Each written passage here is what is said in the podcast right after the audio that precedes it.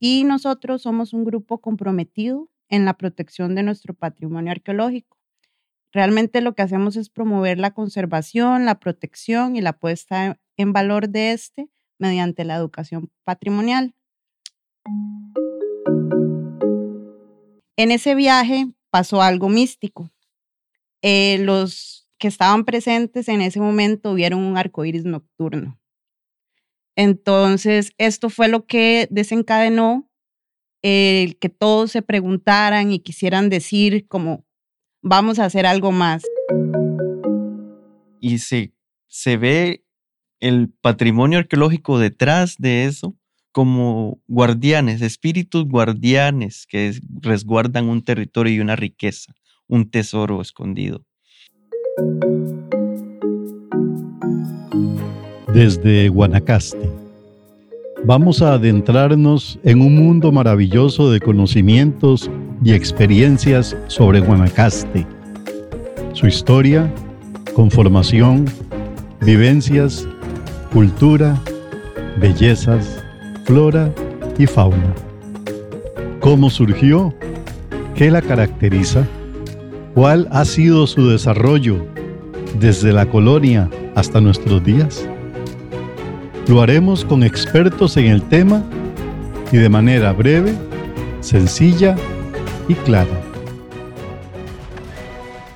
Hoy con Ana Gaso Rodríguez y Fabián Flores Gómez, investigadores locales del Cantón de la Cruz, quienes nos visitan para hablarnos de su grupo, de sus actividades, de sus acciones culturales, fundamentalmente en el campo de la arqueología.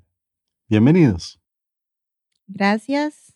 Eh, primero para contarles el nombre de nosotros como grupo es Yahi Yaz Ramahimi. Pasado, presente, futuro es su significado. Esto en lenguaje chorotega, en lengua chorotega. Y se tomó de el diccionario español chorotega, publicado en el 2002 por su autoría. Y nosotros somos un grupo comprometido en la protección de nuestro patrimonio arqueológico. Realmente lo que hacemos es promover la conservación, la protección y la puesta en valor de este mediante la educación patrimonial. Para mencionarlo en otras palabras, lo que hacemos o hemos venido haciendo es tomar acción desde nuestro presente para proteger nuestro pasado y así de esta manera que nuestras futuras generaciones lo puedan conocer y aprender de ello. ¿Y cómo nace este grupo? Este grupo nace gracias a la necesidad de conocimiento de la juventud cruceña, realmente. Algunos de estos jóvenes que conformamos el grupo fueron eh, estudiantes de la profesora de arqueología en este momento alrededor del año 2016 en la sede de Guanacaste de la Universidad de Costa Rica. Estos estudiantes con poco conocimiento, pero con mucha curiosidad y deseo de descubrir parte de nuestra historia, conversaron con la profesora Ana Jensi Herrera y le dijeron que querían conocer más de su legado ancestral. La profesora Ana Jensi se puso manos a la obra y recordó eh, el lugar que para ella era uno de los lugares más extraordinarios hasta ese momento que ella conocía en la Cruz, que se trata del sitio El Pedregal. Esto fue, este sitio se encuentra en las faldas del volcán Orosí. Sin embargo, en este momento y hasta la fecha se encuentra cerrado el acceso al público debido al poco personal del área de conservación Guanacaste. Entonces, eh, igual ella planeó el viaje, coordinó los, los debidos permisos con el área de conservación y planificó el viaje que se dio en febrero del 2016. Eh, con permiso, ese sitio queda cerca de los petroglifos de la estación Maritza, ¿no? Correcto es el mismo sitio, está ahí, se, accede por Maritza, por ahí es. Gracias. Con mucho gusto. Y en ese momento se realizó la gira de campo en el 2016. Actualmente se hizo la invitación abierta. Fueron tanto estudiantes como pobladores de la Cruz. Entonces se hizo un grupo alrededor de 15 personas. El fin de este viaje fue este, documentar el estado del sitio, ya que la última vez que se tenía información de este sitio había sido muchos años antes. Entonces fue también para que ellos conocieran y para justificar su viaje fue que se hizo esta documentación del estado del sitio. En ese viaje pasó algo místico. Eh, los que estaban presentes en ese momento vieron un arco iris nocturno. Entonces, esto fue lo que desencadenó el que todos se preguntaran y quisieran decir como, vamos a hacer algo más, no solo venimos a conocer el sitio. Ellos lo tomaron como una señal. Y de ahí fue que nació el proyecto que se llama Apropiación Positiva del Patrimonio Arqueológico de la Cruz. Este proyecto fue entre el 2017 hasta el 2019. Y con permiso, ese, es, ¿este patrimonio a qué grupo indígena pertenece o no ha sido aún focalizado? Sí. Muy importante esa pregunta. está relacionado a diferentes este, grupos sociales y culturales que habitaron el, el territorio en diferentes periodos. Eh, se sabe que desde México hasta la península de Nicoya fue habitado por los chorotegas en sus periodos. Entonces, es necesario ubicarnos por periodos. El periodo que más conocemos fue el de la conquista, cuando vinieron los españoles. Entonces nosotros nos eh, focalizamos eh, desde la colonia hacia atrás, siglos antes de ese periodo tan importante. Muchas gracias, Fabián. Y algo muy importante de este proyecto, que este proyecto se redactó en el 2016 como proyecto de apropiación positiva del patrimonio arqueológico de la Cruz. Y la profesora Ana Jensi Herrera es la mamá de este proyecto. Lo redactó en el 2016, en agosto exactamente, y lo puso a concursar para financiamiento. Eh, afortunadamente en el 2017 ganó el, una, fondos de la beca taller del Ministerio de Cultura y Juventud y ahí fue donde se empezó a poner como más manos a la obra en todo el trabajo que hemos venido haciendo estos años. Eh, cabe destacar que la profesora Ana Jensi Herrera utilizó un tipo de arqueología que se llama arqueología multivocal, que no se había desarrollado en el país, sí en otros países de América Latina. Y esta consiste en tener eh, en cuenta las interpretaciones de la gente propia de la comunidad. ¿Verdad? De ahí viene el término de apropiación positiva, ya que teníamos antecedentes en la cruz exactamente, como muchas otras partes del país, de esta apropiación negativa, que era eh, los guaqueos, los saqueos, exacto, la comercialización de, los, de nuestro patrimonio. De ahí fue que vino el término de apropiación positiva. Entonces, el fin es que tanto el patrimonio como la comunidad se beneficien debido a esto. Eh, sabemos que apropiarse es, es algo de adueñarse, pero lo queremos hacer desde una acción consciente y comprometida. Saber que esto es parte de nuestra identidad y así nosotros apropiarnos más como cruceños. Uno de, cuando en el 2017 ganó la beca taller, el, uno de los productos fue nosotros, que fuimos el grupo de Yajiyas Romajimi, que la profesora Ana Jensi Herrera capacitó y Em, en colaboración con la UNED, con la UCR, se empezó a trabajar en los proyectos que tenía e, este plan, perdón, este proyecto que era uno, hacer como un diagnóstico, investigar los sitios que tenemos en la cruz y otro era formular un plan de gestión. Durante este trayecto del trabajo de esto también se logró el producto que es este libro que se llama Los confines dilatados de la cruz, gentes, herencias y paisajes.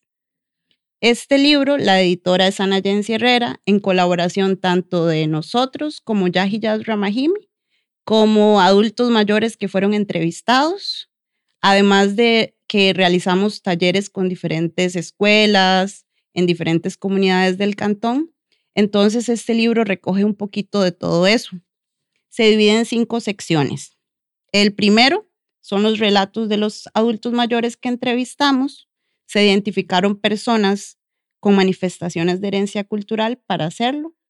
Tanto nuestros familiares como algunos conocidos de la zona lo fuimos identificando y fuimos junto con la profesora a hacer las entrevistas para poder plasmarlo en el libro.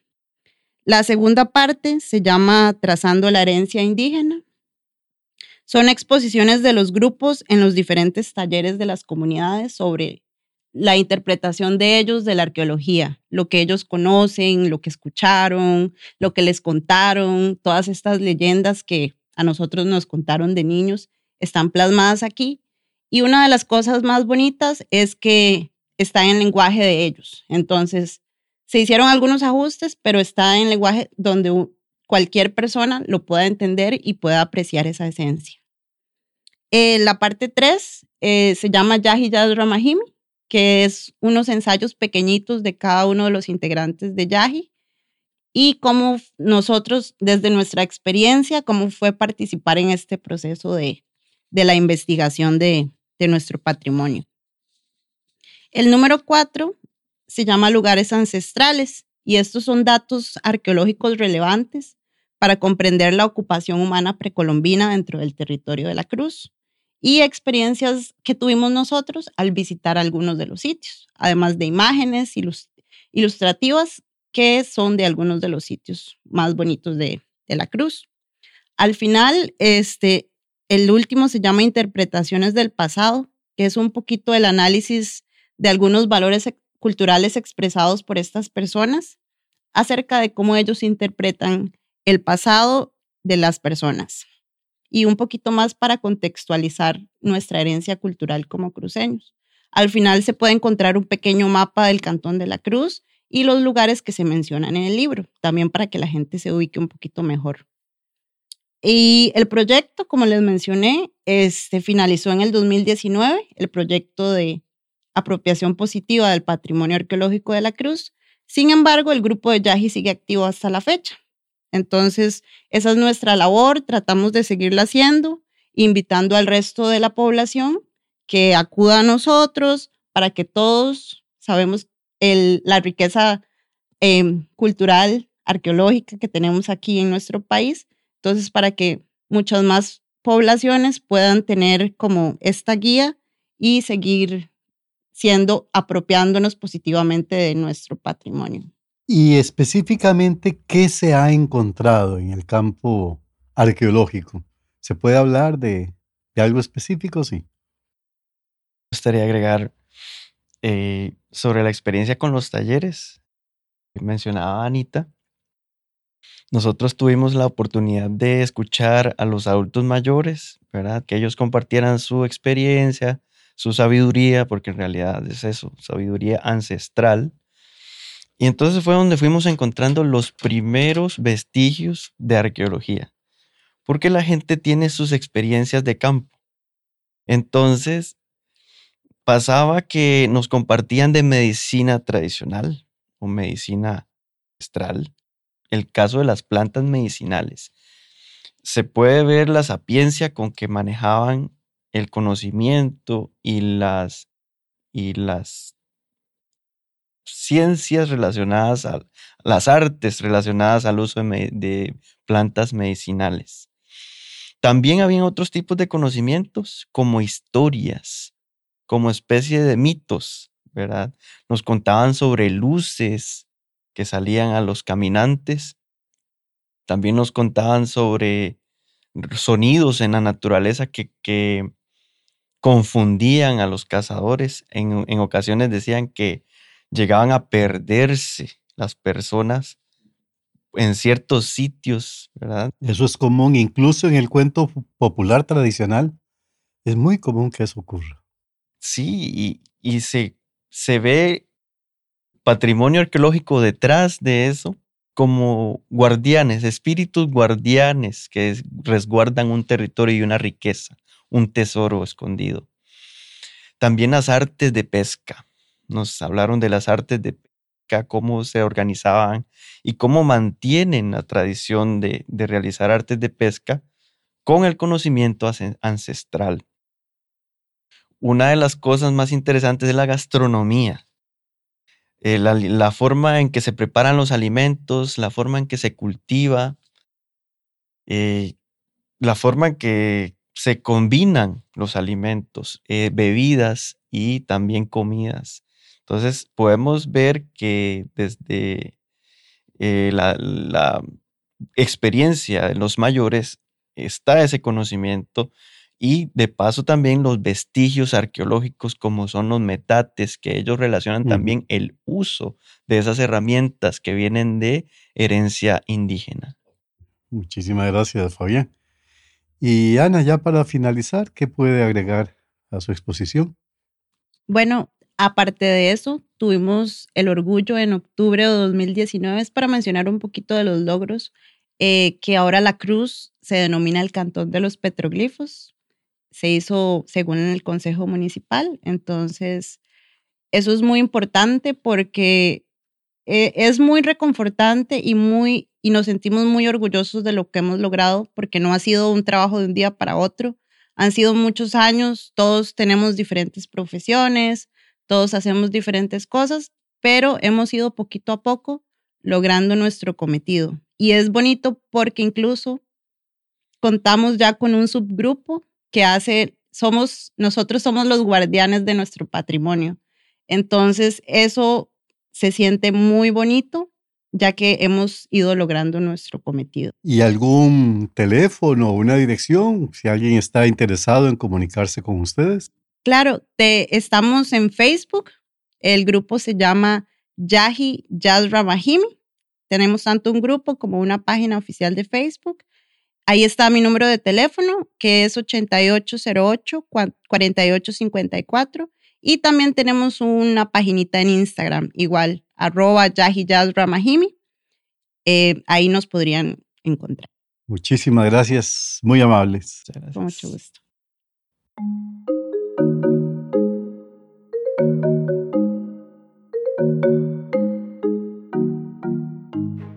Desde Guanacaste, podcast moderado por Juan Santiago Quiroz Rodríguez, producido por Guana Record Studio, con edición de audio por Rigoberto Carvajal y asistencia técnica de Erika Martínez y Harvey Di Marco.